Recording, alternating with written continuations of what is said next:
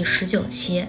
今天北京下了大大大大暴雪，我们领导良心发现，提前放学，所以现在我已经坐在家中。我从家里的窗户往下看下去，就是楼下的松树已经铺满了厚厚厚厚的一层雪，就特别像圣诞树。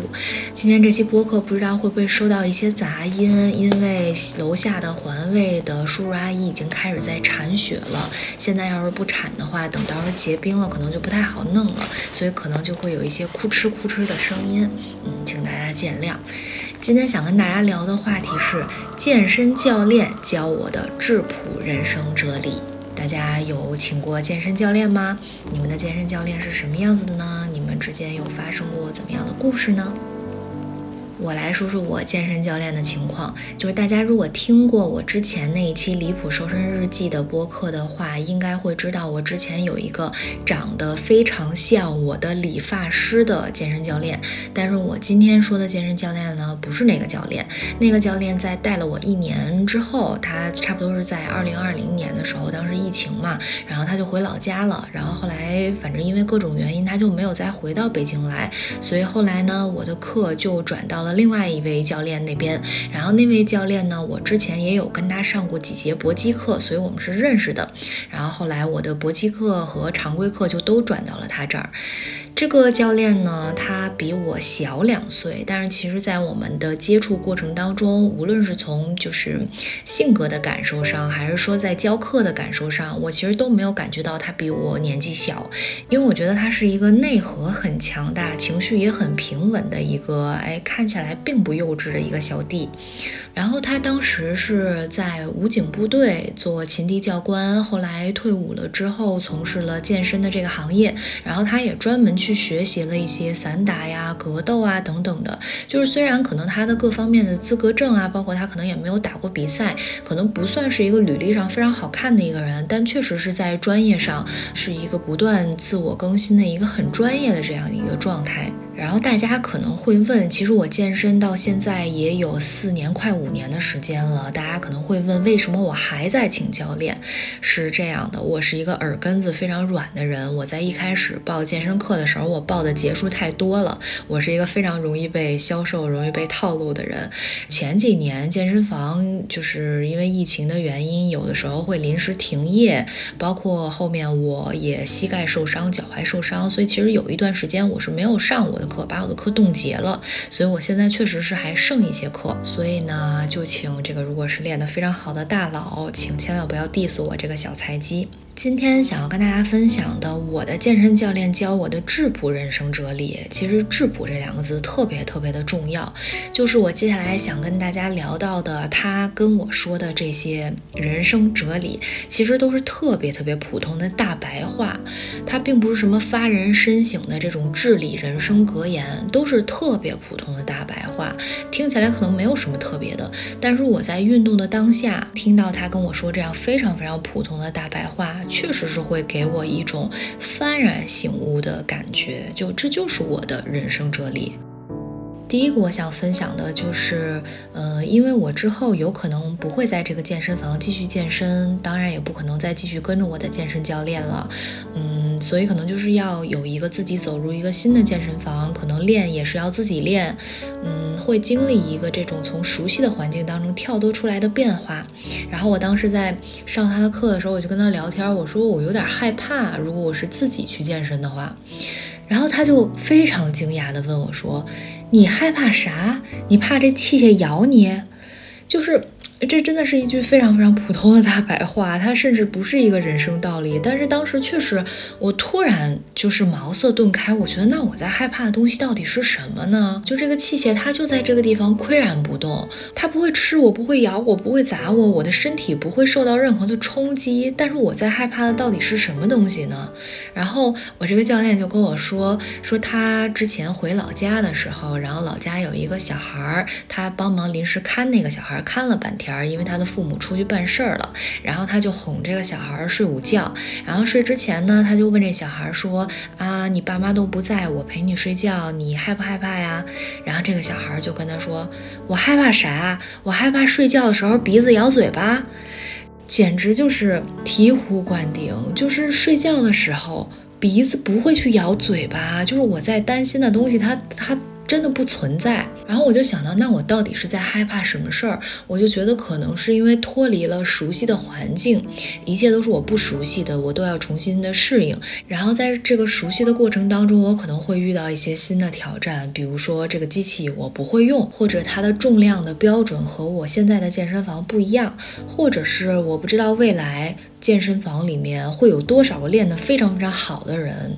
他们会不会给到你一种无形的压力？就是会担心很多并没有发生、并不真实存在的一些在我脑海里面的疑问，所以我害怕的其实是那些东西。但是他这一句话就让我觉得，我必须得要回归到我的现实生活的客观事实本身，遇到什么问题去解决什么问题，或者说，如果想要为未来有可能发生的问题去。寻找一些预案的话，也应该做一些实际的努力。比如说，你可以提前去这个地方做一个调研；比如说，可以提前在各种软件上看一看它的评价；比如说，有一些不懂的知识，自己练的话，很多不知道该注意的地方，可以提前在网上多查一查，多学一学。就是它让我回归到我现实生活本身，这个东西非常的治愈我。我们必须得活在当下，当下的一切才是真实的。很多时。时候我们会有害怕的情绪，会有恐惧的情绪，其实都是在恐惧未来，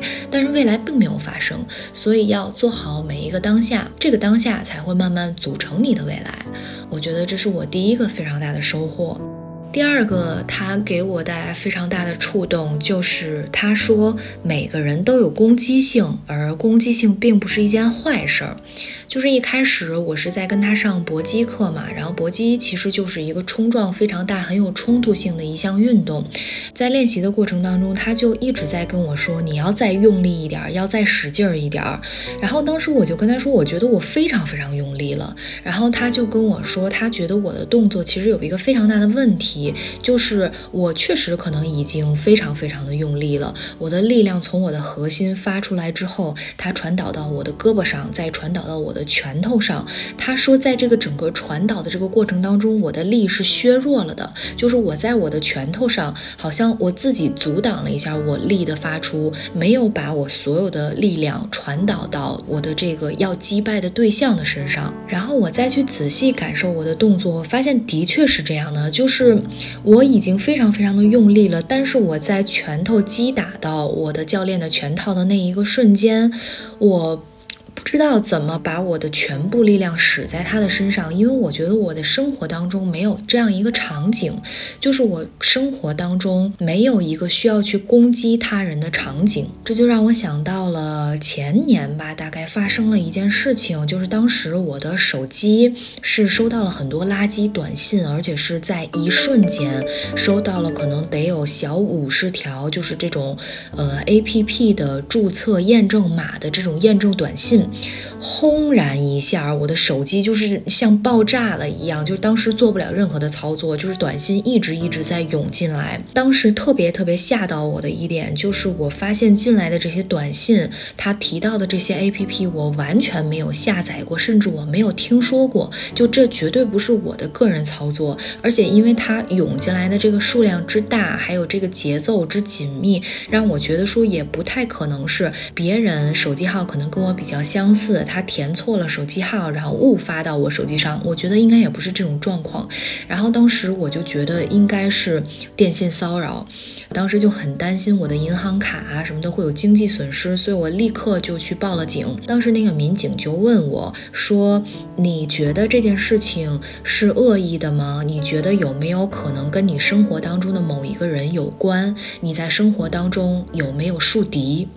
然后他就让我去想，我是不是有这样的对象？然后我当时不假思索地说，我没有敌人，我身边没有这样的人。然后当时那个民警就再次提示我，他就说，我们在生活当中肯定会跟其他人发生一些摩擦，比如说我们在职场上有可能同事之间因为利益有可能会有纷争，然后我们在平时生活的时候，有可能邻里之间会因为生活习惯的不同也会有一些矛盾，然后其他。他的场景，其实都有可能会导致其他人跟我们发生矛盾。你再仔细想一想，有没有这样的人存在？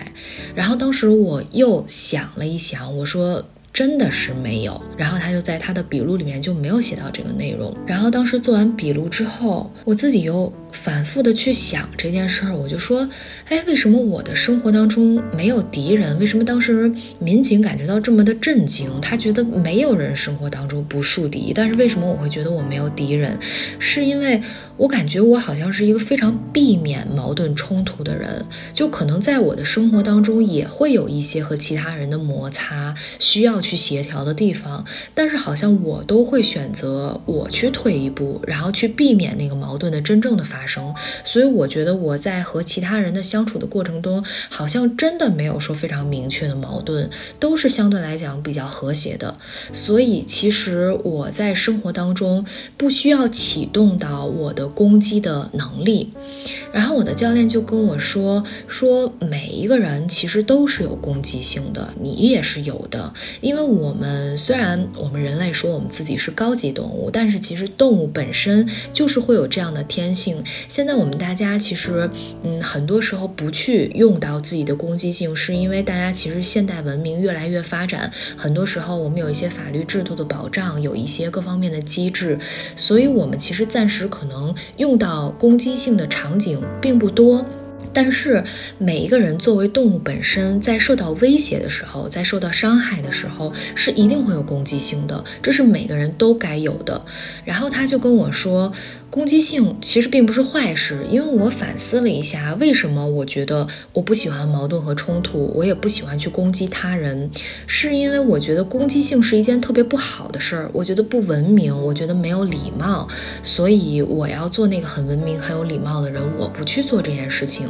但是我就会发现，我在生活当中，因为我缺失了攻击性，或者说是我不知道怎么去启动自己的攻击性，其实是受到了很多实际层面的嗯危险的。比如说，我就记得前几年的时候，我坐地铁有一次挺吓人的，现在回想起来都觉得有点后怕。我坐的那个线路呢，是一个非常热门的线路，很难挤上去，经常在高峰时段可能要等三四趟车才能上去。然后当时我就在。我要上车的那一站，好不容易等了好几趟，我终于上去了。我挤在门口的最边边，然后这个门非常费劲的关上了，然后我顺利的上了车。但是到了下一站，因为下一站也是一个换乘大站，也是有很多人要下，很多人要上。然后在这一站的时候，因为我就在门口的边边，并且也不是说站得非常稳的这种，然后要下车的人，在门一开的一瞬间，就呼呼啦啦的往外冲。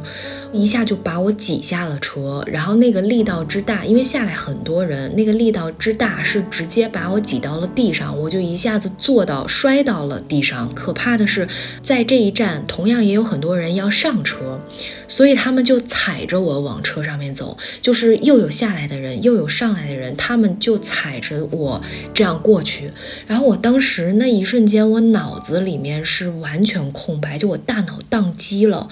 我感觉我说不出任何的话，我也没有求救，也没有叫嚷，也没有，我不知道我当下应该做什么反应，我就呆呆的在那里，任由他们踩我。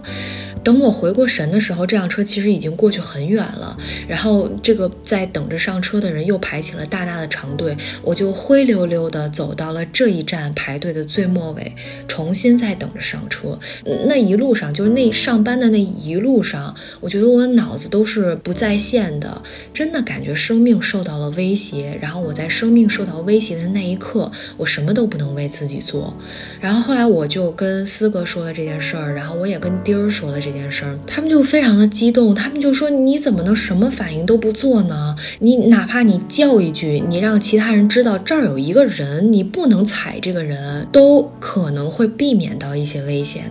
但是我当时确实是一句话都说不出来。然后后来思哥也好，丁儿也好，我身边的同事也好，他们就给我紧急开设了一个脏话培训班儿，因为我原来是不会，就在那一次坐地铁之前，我是不会说脏话的，因为。从小，父母也好，老师也好，都会告诉我们不要说脏话。我就觉得，那我要当一个不说脏话的文明的小孩儿，所以我就不会说脏话。但是。就是他们就跟我说，你一定要起码学几句常用脏话，挂在嘴边，常常练习。然后在你下次再遇到这种危险的时候，起码你可以破口大骂，让它成为你一种下意识，成为你一种肌肉反应。所以呢，他们就给我开设了这个紧急培训班，我就开始学怎么说脏话。然后我这个学的过程，我就一直在问他们，我说如果遇到比如说别人超车，别人拿车别我的情况下，我。应该要说什么样的脏话呢？然后四哥就特别急，他就跟我说：“你说什么内容不重要，你就先上来拿气势，你先说一句操你妈。”然后说完了之后，后边其实说什么都无所谓，就是要那个气势。然后呢，慢慢我就学会了几句常用的脏话。然后我发现我在我的实际生活当中好像也有所运用。就是前两天啊，我去健身。然后当时我出门出的有点晚，我就有点着急，我就想，那我扫一个共享单车骑到健身房。然后当时我扫完了这个共享单车，我想把这个车拖到马路上，然后我就可以骑过去了嘛。然后当时我从这个马路牙子上拖下来的时候，就是在路边是停了两辆车，这两辆车一前一后是靠边停车的。然后我就从这两辆车的缝隙把这个车推下马路牙子。然后当时我下来的时候呢，我看了一下顺。行方向的这个自行车道是没有任何车辆的，于是我就放心的把这辆自行车拖了下来。但是在我的这个自行车的前轱辘刚刚刚刚探出这两辆靠边停车车的边缘，刚刚探出来一点点的时候。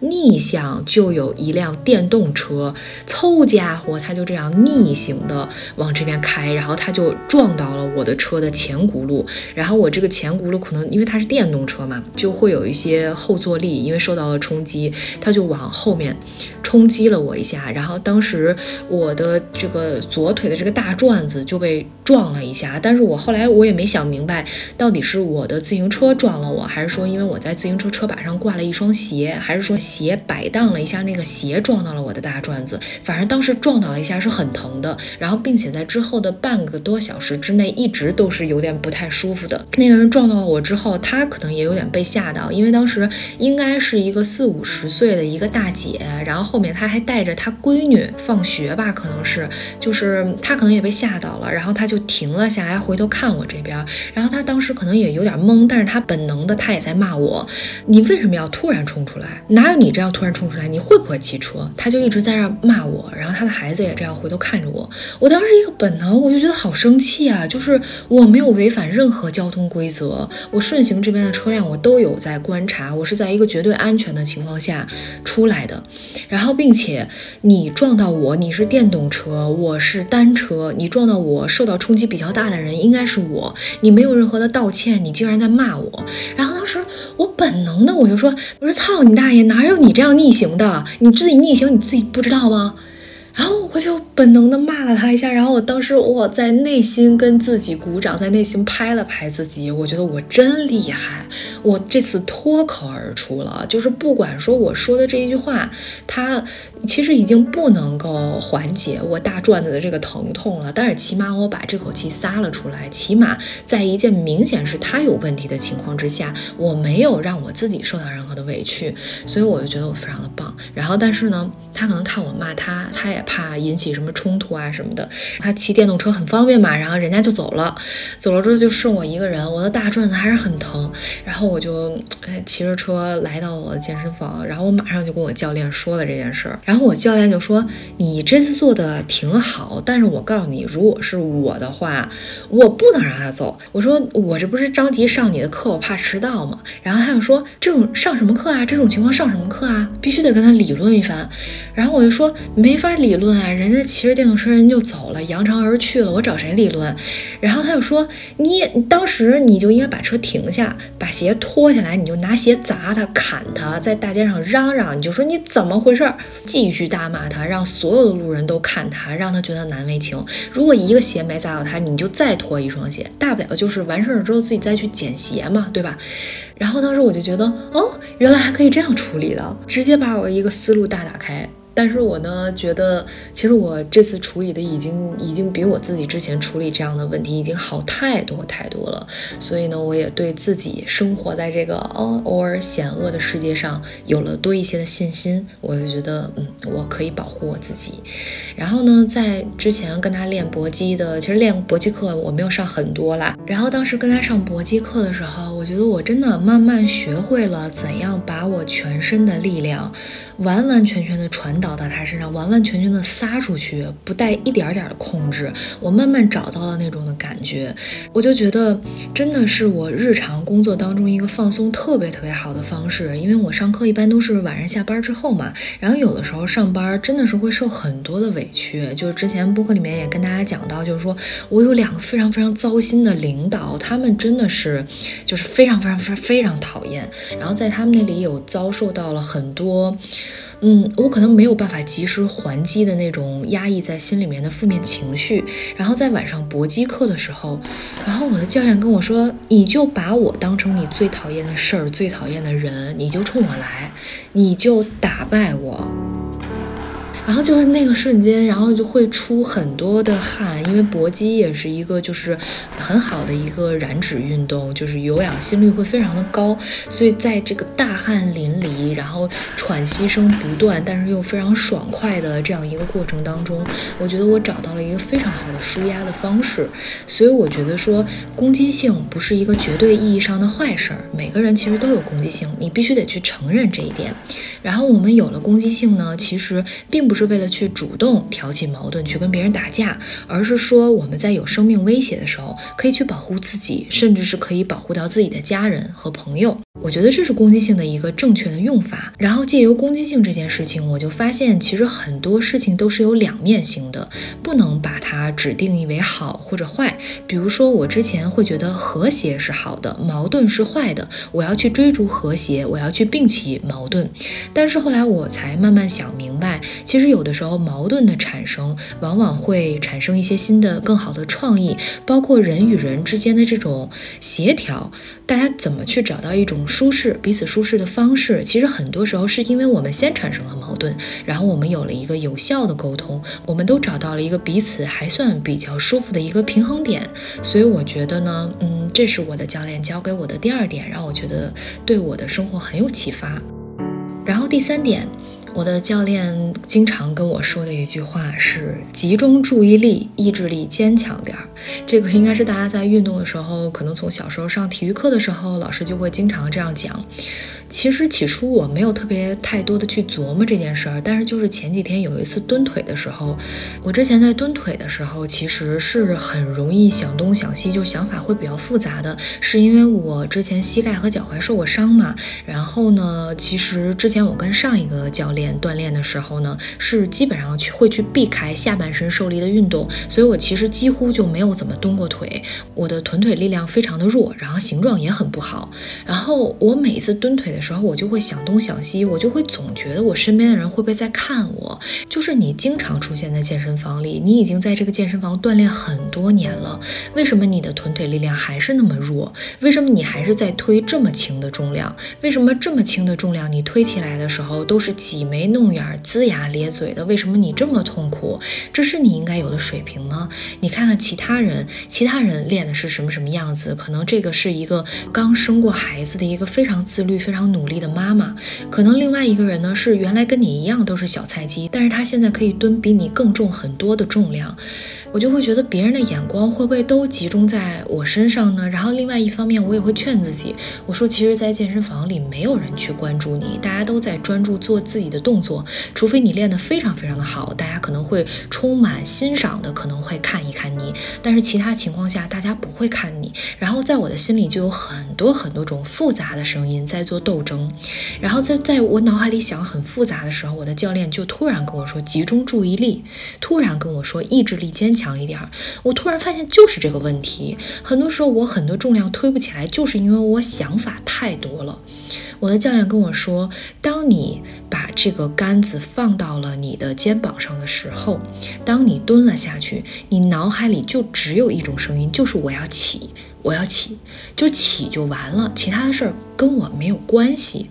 然后我的教练就会跟我说，说让我来告诉你一个事实，你刚才不是做了十五个深蹲吗？其实从你第一个开始到你第十五个结束，这加起来可能也就一分钟的时间。他跟我说的这件事儿真的非常的触动到我，就是一分钟，我们在日常生活中刷手机什么的，一分钟真的太太太太太短暂了，什么都干不了。但是你在训练的时候，是因为你想了很多，想了很多不必要的东西和动作无关的问题，和你当下在做的这件具体的事情一点关系都没有的事情，所以让你觉得这一分钟非常非常的漫长。在你的人生长河里，这短短的小小的痛的时。课其实只有短短的一分钟而已，所以我通过和他一起健身锻炼的这个过程，真的是让我正视了苦与乐之间的关系。人不可能一直乐，也不可能一直苦。每一样东西，你人生的高光时刻也好，低谷时刻也好，他们在你的人生长河当中都是非常短暂的。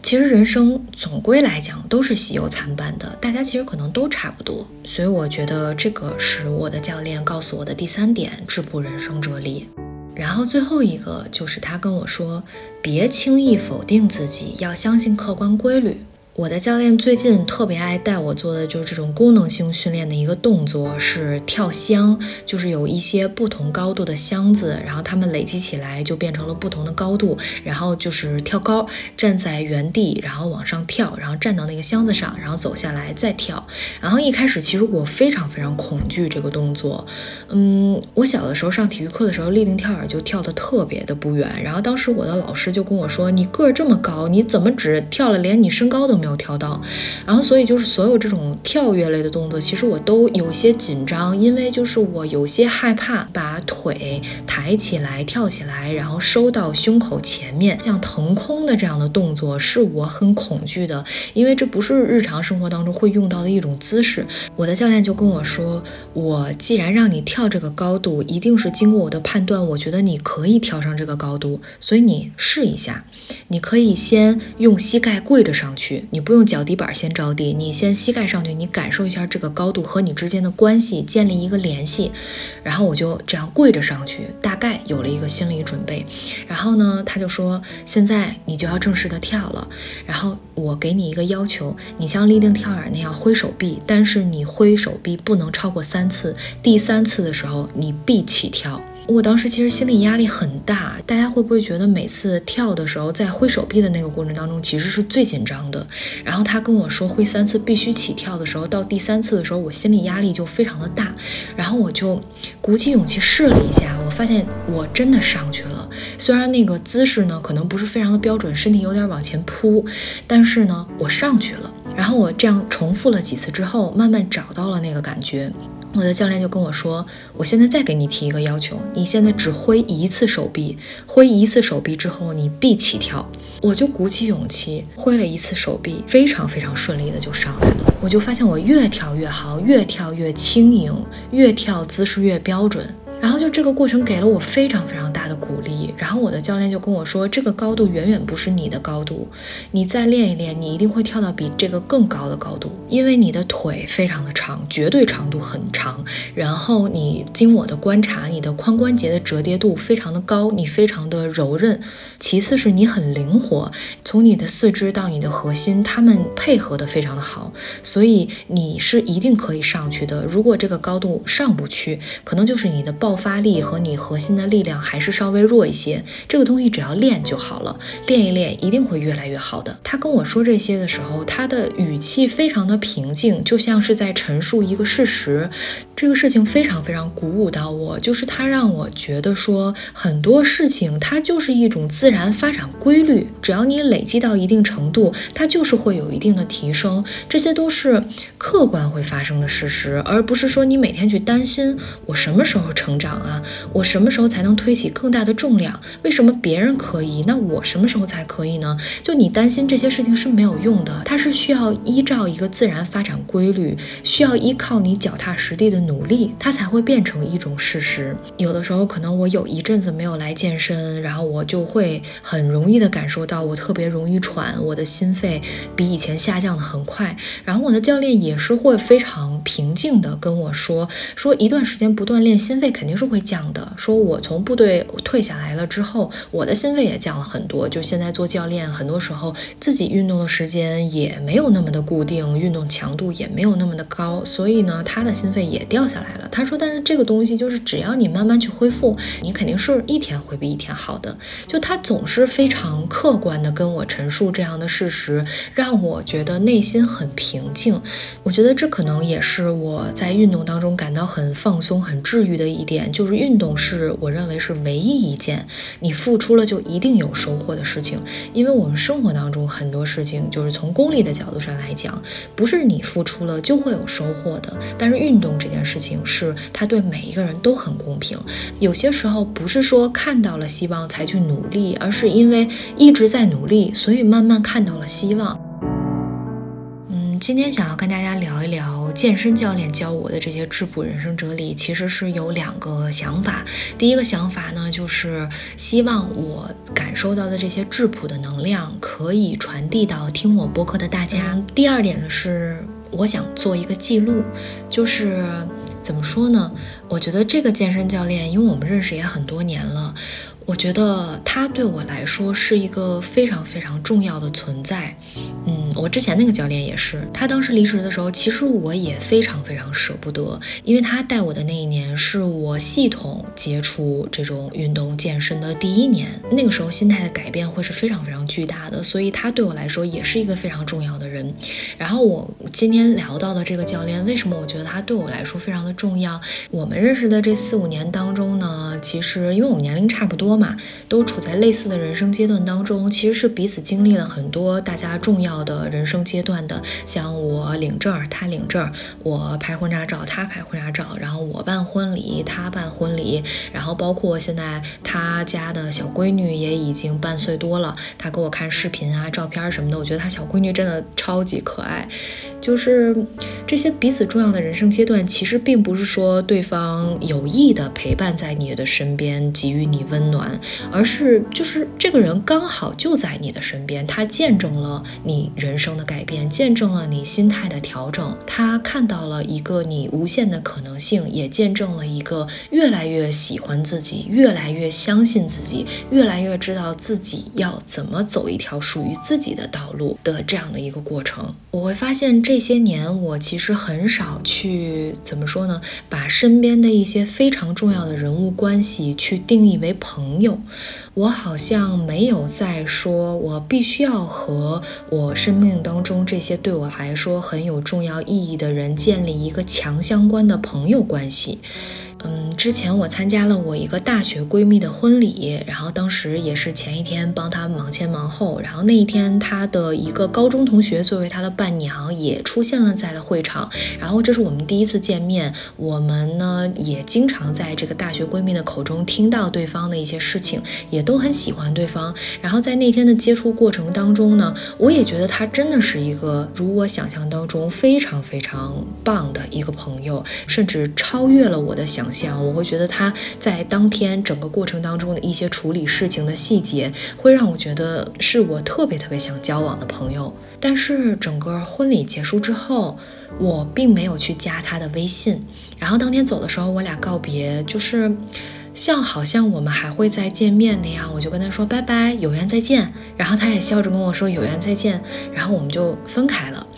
那个时候，我其实对我自己没有加微信的这个举动。我感到非常欣慰，就是我不再认为说我们在生命当中出现一些和其他人的很奇妙的关系，我一定要把它强制定义为朋友。我们一定要加微信，一定要有进一步的互动，我们一定要经常出去玩，我们一定要成为彼此人生当中一个挺重要的角色。就像我说的，有缘一定会再见的。等我们碰到的时候，又会是一段非常非常美好的关系。然后那天在婚礼上呢，就是吃饭。饭的时候，在桌上也来了一个我们共同的大学的男生的同学。其实，在之前上学的时候，我是跟他几乎没有太多的交流的。但是在那天吃饭的时候，哎，大家聊天有来有回的，我也觉得很不错。但是呢，我仍然是没有加这个男同学的微信，因为理论上来讲，大家都是同学，然后大家现在也在一样的行业当中，可能加一个微信以后办事儿可能就会方便一些。然后包括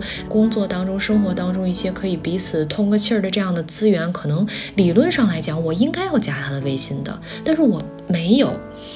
我就觉得我真的为我自己很开心，就是我不再强求把所有的关系都变成朋友关系，我只是觉得在当下那一个瞬间，我我发现我开始享受当下和人交流的时候，产生化学反应的时候，当下那个瞬间的美好了。嗯，对，就是这样。然后呢，今天录这一期播客，我就说是想记录一下我生命当中曾经出现过这样一个和我一起健过身的教练。然后，嗯，之后，因为之后不知道会不会再跟大家分享，就是因为我现在人生也可能也在经历一些很复杂的改变，就是我的工作单位和我的住的地方可能要搬到很远的地方，然后就反正乱七八糟的吧。最近有很多复杂的情绪杂糅在一起，有的时候很气愤，有的时候很委屈，有的时候又很不舍，然后有的时候又会庆幸，嗯。现有生活当中的一些很小的美好，反正就是很复杂的情绪杂糅在一起，所以最近这两三个月，其实是我一个集中给我自己留出来一段时间去记录生活，疯狂的、狂热的记录生活。嗯，因为我觉得很多时候我们总以为我们有很多时间可以好好的说再见。但是大部分时间，我们可能连匆匆忙忙的一句再见都没有来得及说就离开了。然后你某一次你再想起来之前做一个什么事儿的时候，你会发现啊，原来当时是我最后一次做这件事儿了。然后当时为什么我没有？好好记住我在做那件事情的时候的感受呢，所以我这两三个月就在集中的记录很多东西吧，嗯，所以今天这期播客也算是我的对我这个健身教练这个健身房的一个记录，但我也不知道之后会怎么着，嗯，也许平衡好了各方面的，也许还会再继续跟他健身，也许或者是可能我自己需要去走上一条，就是终有一天我要自己一个人健身了。嗯，所以嗯，今天这一期播客录的我也是觉得挺好，嗯，给自己留了一个回忆。那今天这一期节目就先到这里吧，我们下一期再见喽，拜拜。